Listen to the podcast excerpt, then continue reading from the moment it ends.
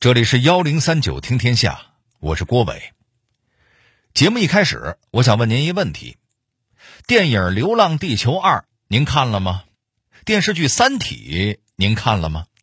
哎，我相信，即便您两部都没看过，但这两个名字您肯定也听说过吧？先放两段作品的片花，热热场。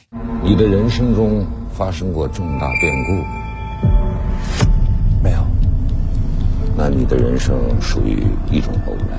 二零四四年，太空电梯危机。My God！二零五八年，月球坠落危机。二零七五年，木星引力危机。二零七八年，太阳氦闪危机。为了生存，人类曾付出巨大的努力和牺牲，赢得了进化的胜利。然而，进化的脚步却从未停止。必须得承认，从年初以来，咱们的银屏和大银幕上含流量，哎，那是相当的高。流啊，自然是指《三体》和《流浪地球》的原著作者刘慈欣。随着这些作品被改编成了影视剧和动画，越来越多的人关注起了中国科幻。咱们节目的公众号后台也有朋友留言过好几次，说让我们聊聊大刘。哎，咱这节目不就来了吗？不过，咱的野心有点大，不只想聊聊刘慈欣，更想和您聊聊中国科幻的发展史。那么，这一切该从哪里说起呢？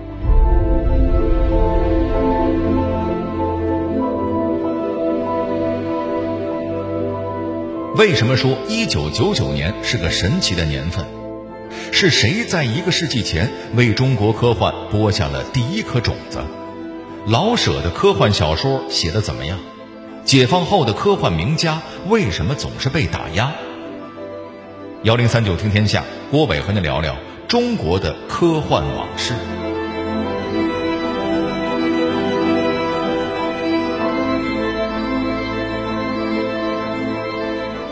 前阵子在网上有人总结过这么一个故事，用来感叹缘分的奇妙。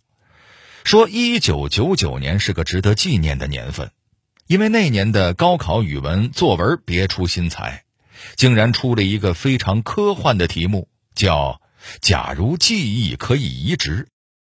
由于太过科幻，让很多从没有接触过科幻的考生彻底蒙了圈。但是，在山东济宁的考场。一个考生却大喜过望，因为他平时喜欢读一本叫《科幻世界》的杂志，而就在不久以前，他恰好在上面读过一篇关于记忆移植的文章，因此那年高考他拿到了接近满分的作文成绩。这个考生叫郭帆，也是在一九九九年在山西娘子关电厂工作的一位工程师，在科幻世界上发表了自己的科幻处女作。金戈，还凭借着另一个短片《戴上他的眼睛》获得了中国科幻银河奖的一等奖，从而在中国的科幻文学界一鸣惊人。那年的科幻笔会，他带去了四篇作品，其中有一篇叫《流浪地球》。没错，这个工程师就是刘慈欣。还是在一九九九年，在安徽的合肥八中。有一个小女生也喜欢天马行空的幻想世界，便给《科幻世界》杂志投了一篇短小的豆腐块文字，讲的是计算机病毒进化出自我意识之后的世界。这个小女孩叫谢楠。十七年后，那个叫郭帆的考生早已从法律系毕业，但兜兜转转还是走进了自己喜欢的电影行业。他决心拍一部中国人自己的科幻片一眼便相中了自己多年前便读过的《流浪地球》。电影拍到一半，资金告罄，他四处找人投资。而那个叫谢楠的小女生，这时候已经和演员吴京组建了家庭。当郭帆找上门来的时候，他们给电影投资了六千万，使电影得以拍摄完成。二零一九年，《流浪地球》第一部上映。总票房四十六亿，人们称这一年为中国科幻电影元年。地球错失了最后的逃离机会。受木星引力增强影响，地球将于三十七小时四分十二秒后撞击木星。这是一场注定徒劳的救援。mayday mayday mayday，气压降低无法维持飞行生命，气压二十年前，一只蝴蝶扇动的翅膀，终于掀起了震动全国乃至世界的巨浪。一九九九年发生的那些事儿，或许只是巧合，但所有的巧合都有原因，所有的原因都有积淀。很多人可能都不知道。在刘慈欣的《三体》获得世界科幻文学界的最高奖雨果奖之前，在创造了票房奇迹的《流浪地球》诞生之前，中国的科幻一直都在边缘地带磕磕绊绊的前行，这一走就是一个多世纪。中国近代的科幻小说诞生于何时？老舍唯一的一部科幻作品写的是什么？解放后第一部重量级的科幻小说又是什么呢？很多人都知道，世界上的第一部科幻小说是玛丽雪莱创作的《弗兰肯斯坦》。那么，中国人创作的第一篇科幻小说是什么呢？这似乎是个没有明确定论的事儿。毕竟，在我国古代就诞生了嫦娥奔月、验尸造人的故事。那这些故事听上去很科幻，但严格来说，科幻科幻没有科学基础的幻想。其实不能算真正意义上的科幻作品，咱们刚才提到的顶多算是神话或者是幻想小说。所以要说中国真正意义上的原创科幻小说，其实应该是一九零四年一个叫荒江钓叟的作者所写的《月球殖民地》。这部小说讲述了主人公搭乘气球辗转亚非拉、大洋洲，一路披荆斩棘寻觅妻儿的故事。书中还提到，月球的文明程度远胜于地球，甚至天王星、海王星到处都有人物，到处的文明种类强似我们千倍万倍。虽说这部连载小说并没有完成，只发表了十三万字。而且内容上有凡尔纳的《气球上的五星期》的影子，但它毕竟是作者在对西方先进科技的认知的基础上创作出的中国第一部现代意义上的科幻小说。只可惜，作者的真实姓名已经不可考了。一九三二年，老舍也写下了自己生平唯一一部科幻作品《猫城记》。作品描述了主人公坠落火星、偶遇智慧生命猫人的一系列见闻。其实严格说起来，这应该是一部披着科幻的外衣、暗讽当时社会的黑暗、国人劣根性的一部文学作品。可以说，中国早期的科幻小说大多有着对先进技术只知其然不知其所以然的硬伤，或者就是借着科幻题材讽刺当下，多少显得不是很成熟。好在。随着战争结束，中华人民共和国的成立，科幻的发展又进入了一个小高潮。尽管当时认为科幻是不务正业、邪门歪道的声音仍然不绝于耳，但这些都不妨碍不少有趣的作品面世。一九五零年和一九五一年，张然的《漫游太阳系》、薛殿会的《宇宙旅行》相继出版，两部小说都以探索外太空为主题。不过，虽说都包含了少量的科幻元素吧，但内容其实都更加偏向科普类书籍。到了一九五四年，一部重量级的作品终于横空出世了，它就是郑文光创作的科幻小说《从地球到火星》。小说讲述了三位向往探索宇宙的少年偷偷开走了一艘飞船，飞向火星的故事。据说北京地区许多市民读了这篇故事，甚至引发了一阵火星观测潮。而这部小说也被公认为是解放后的第一篇科幻小说。一生创作了大量科幻小说的郑文光，也被誉为中国科幻之父。老朋友，你可不要上当啊！博士，科学是一种商品。别人拿去干什么用？咱们科学家是用不着负任何责任的。科学家嘛，你你不配谈科学。您刚才听到的是一九八零年上映的电影《珊瑚岛上的死光》的节选，它是改革开放之后大陆拍摄的第一部科幻片儿。而电影同名原著的作者童恩正，也是中国科幻中兴时代的著名作家。身为考古学家的他，从上世纪六十年代开始写科幻，代表作有《五万年以前的客人》《古侠迷雾》等等。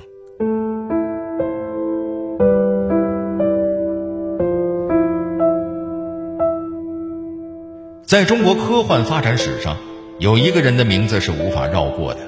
他写过很棒的科普，却被打压；他写过精彩的科幻，却被冷落。但他却被孩子们和科幻迷永久铭记。这个人是谁呢？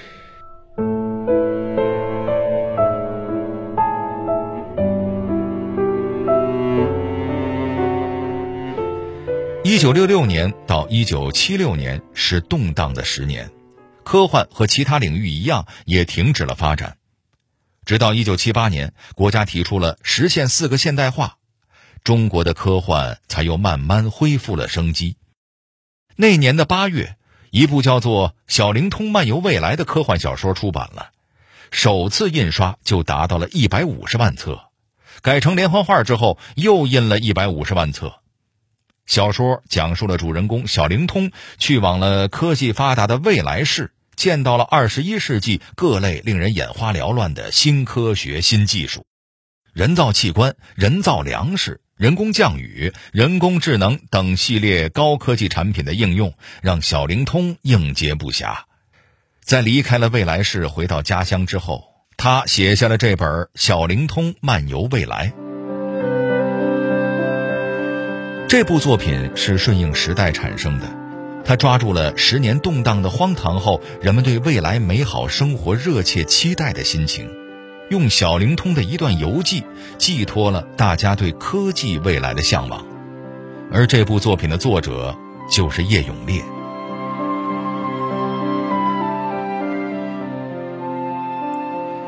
叶永烈的名字在咱们很早以前介绍《十万个为什么》的节目里边提到过。上世纪六十年代。上海少年儿童出版社要编一套面向少年儿童的科普书，找到了当时还在北大读化学系大三的叶永烈，让他负责其中的一些选题。叶永烈在接受采访的时候回忆说：“那找谁来写呢？哎，那个北大化学系那个投稿过来个叶永烈不是文笔很活泼吗？呃，叫他来试试看。于是就叫我试写了三五个为什么。”我就写来之后，哎，他看眼睛一亮，就是我写的那个比那个化学老师写的好多了，于是就把十万个为什么化学分的那个题目通通寄来给我，我也不知道别人都写过，就从头到尾给他写了一遍。十万个为什么化学分子出版的时候是一百七十六个为什么，用了我的是一百六十三个，也就除了十几个题目之外的，其他用的都是我写的。所以这个化学分子，呃，他们一叫好呢，就其他的分子编辑也由我写。我的来者不拒，天文的、地理的，还有生理卫生的、农业的，我都写了。所以这个十万个为什么最初是五册，一共九百多个为什么，我一个人写了三百多个为什么，占了全书的三分之一。这个就是说我怎么会成为十万个为什么的主要作者。十万个为什么成了畅销书，叶永烈也成了名。上海科教电影制片厂甚至把他挖了过去，让他参与电影创作。然而没过多久，动荡十年开始了，十万个为什么被打成了毒草，叶永烈作为主要作者也被抄了家，直到动荡结束之后才得以平反。平反之后。他在动荡开始前就写完的《小灵通漫游未来》也终于得到了出版的机会，而且一下子就成了畅销书。这套书当年有多火呢？这么跟您说吧，在刘慈欣的《三体》横空出世之前，《小灵通漫游未来》一直是中国销量最高的科幻作品。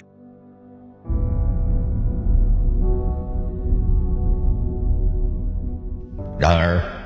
即便是这样的科幻小说成了畅销书，但依然改变不了一个尴尬的事实，那就是当时的科幻作品一直被视为增进少年儿童科学认知的儿童读物，是上不了台面的边缘文学，甚至有随时被批判的可能。为此，中国的科幻作家和作品都蒙受了多少委屈呢？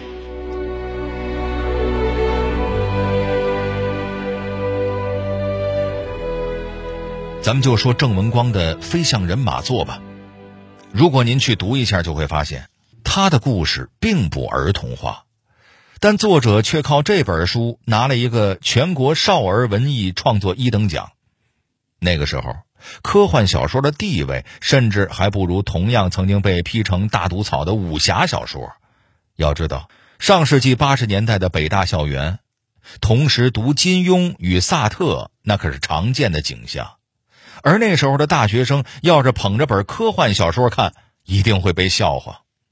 咱们再拿叶永烈的遭遇举个例子：一九七七年，他在《少年科学》上发表了一篇科幻小说，叫《世界最高峰上的奇迹》，讲的是珠穆朗玛峰上发现了一窝恐龙蛋，多数已经变成了化石，但是其中一枚却被松脂裹住，并没有石化。科学家发现这枚恐龙蛋含有活性。便将蛋孵化了出来，成功复活了早已灭绝的巨无霸恐龙。怎么样？听到这儿，您觉得故事耳熟吗？喜欢看科幻片的朋友应该不难听出来吧？这不就是美国科幻大片《侏罗纪公园》的创作基础吗？难不成美国人抄了叶永烈？咱可不敢这么说。不过确实，这篇小说发表之后十三年。美国作家迈克尔·克莱顿才创作了科幻小说《侏罗纪公园》，三年之后，斯皮尔伯格将它改编成了电影，卖了九亿美元，拿下了当年的全球票房冠军。当然，这也不能证明美国人抄了叶永烈的创意，只能说叶老真的是拥有着那个时候很多人难以企及的想象力。可这样的想象力在当年的中国会被人怎么看待呢？叶永烈的那篇小说后来还被改编成了连环画《奇异的化石蛋》，然而这本书却引来了一场争论，叶永烈竟然被扣上了伪科学的帽子，小说也被指责为伪科学的标本，因为当时国内的古生物学家认为，恐龙蛋在高度钙化以后已经失掉了所有的生命特征。你竟然还妄想着孵化它们，这不是伪科学是什么呀？让小孩子成天看这种东西多危险呀！在这场批判的浪潮中，叶永烈的其他科幻小说也遭了殃，被连带着拿出来批判了一溜够。然而您猜怎么着？打脸的事儿这不就来了吗？十六年后的一九九三年，河南南阳发掘出了全中国数量最大的恐龙蛋化石群。还真的挖出了有软性组织的恐龙蛋，北大的科研团队称，他们从中真的提取出了恐龙的 DNA。当然，我们不能说所有的科幻小说预言的未来一定会实现。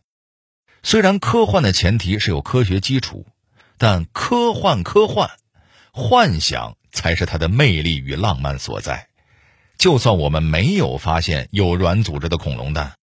难道从化石中孵化出恐龙来的故事就不美好、不新奇吗？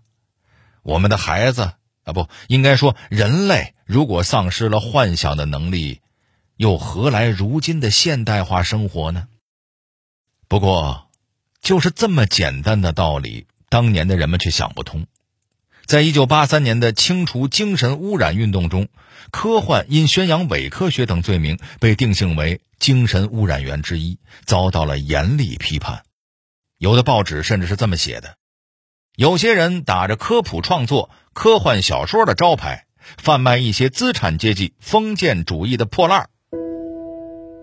在这样的舆论环境下，你也能想象科幻作家和作品的处境。当时，几乎所有科幻杂志都被停刊，出版社也不再出版科幻作品。刚起步的中国科幻再次被冷落，那么当时写科幻的人呢？中国的科幻之父郑文光染病之后一蹶不振，而童恩正也远赴美国，离开了科幻事业。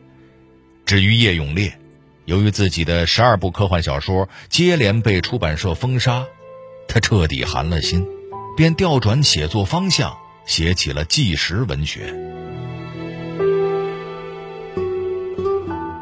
其实，叶永烈也是这三个人当中最幸运的。至少他还找到了一个新的方向，并且在去世之前一直活跃在文坛和网络上。活着就好，这样就总有机会看到自己的幻想被印证的那一天。小灵通漫游未来的开篇写道：“作者收到了一个十一岁的北京小学生写的信，在信中，小朋友称自己为爱科学和小幻想。”并急切地问作者：“我非常想知道，当我一百岁的时候，我们的祖国将是什么样子？那时候，会不会有一种小飞机飞来飞去，把我从北京送到珠穆朗玛峰？一会儿我又从世界最高峰飞回家？嘿，这样的小飞机将来能有吗？”我非常非常想知道未来的一切，亲爱的编辑大朋友，请马上告诉我。致以少先队员的敬礼。如果这名小学生还在世的话，应该已经年届古稀了。他可能会觉得很遗憾，因为目前确实还没有通往珠穆朗玛峰的航班。但我觉得，他也一定会很欣慰。因为中国人已经自己造出了可以登陆月球的飞行器，而且还有很多很多人在写科幻小说，拍出了不输给好莱坞的科幻大片儿。是啊，只要我们还愿意幻想，未来就总有希望。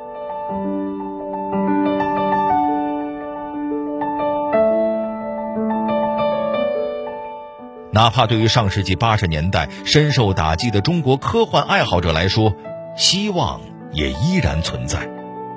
当时，在中国的大西南，四川省科协做了一个决定，他们同意以自负盈亏为条件，允许他们主管的一本叫做《科学文艺》的杂志保存下去。这也成为了在当时的运动中硕果仅存的科幻杂志。七年之后。这本杂志有了一个大家更熟悉的名字——《科幻世界》。那么，又有多少科幻作家在这本杂志上接过了前辈们的接力棒，书写了新的未来呢？那个在娘子关水电站仰望星空的工程师，又是如何成为今天被科幻迷们热捧的大刘的呢？这就是我们下期要聊的故事了。